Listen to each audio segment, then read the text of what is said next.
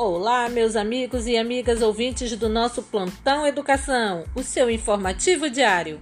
Hoje vamos falar sobre a teoria socioconstrutivista, destacando o trabalho de dois grandes teóricos dessa teoria da aprendizagem, Vygotsky e Paulo Freire.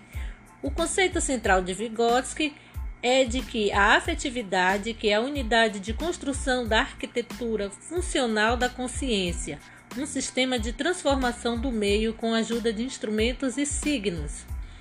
Ao contrário de outras teorias pedagógicas, como a piagetiana, que sugerem a necessidade de um ensino ajustar-se a estruturas mentais já estabelecidas, para Vygotsky, o aprendizado orientado para níveis de desenvolvimento que já foram atingidos é ineficaz do ponto de vista do desenvolvimento global da criança.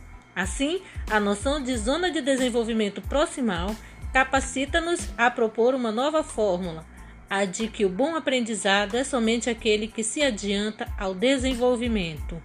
Já para Paulo Freire, que é considerado ainda um dos educadores mais influentes em todo o planeta, a perspectiva educacional de Paulo Freire é muito mais uma teoria do conhecimento e uma filosofia da educação do que um método propriamente dito.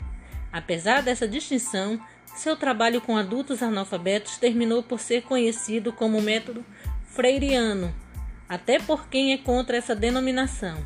Assim, entenda-se aqui o método como filosofia ou teoria do conhecimento. Mais adequado seria nos referirmos a ele como uma perspectiva freiriana.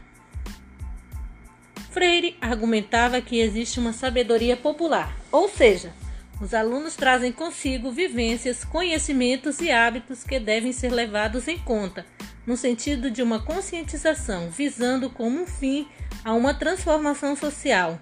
Ao contrário da forma tradicional de ensino, muito centrada na autoridade de um professor, a forma horizontal em que os alunos e professor aprendem juntos, com intensa interação, se mostrou bastante mais eficiente.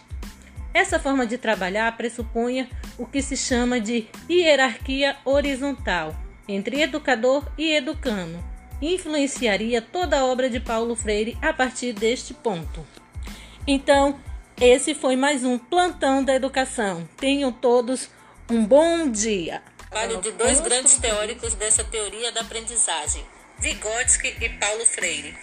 O conceito central de Vygotsky é de que a afetividade, que é a unidade de construção da arquitetura funcional da consciência, um sistema de transformação do meio com a ajuda de instrumentos e signos. Ao contrário de outras teorias pedagógicas, como a piagetiana, que sugerem a necessidade de um ensino ajustar-se a estruturas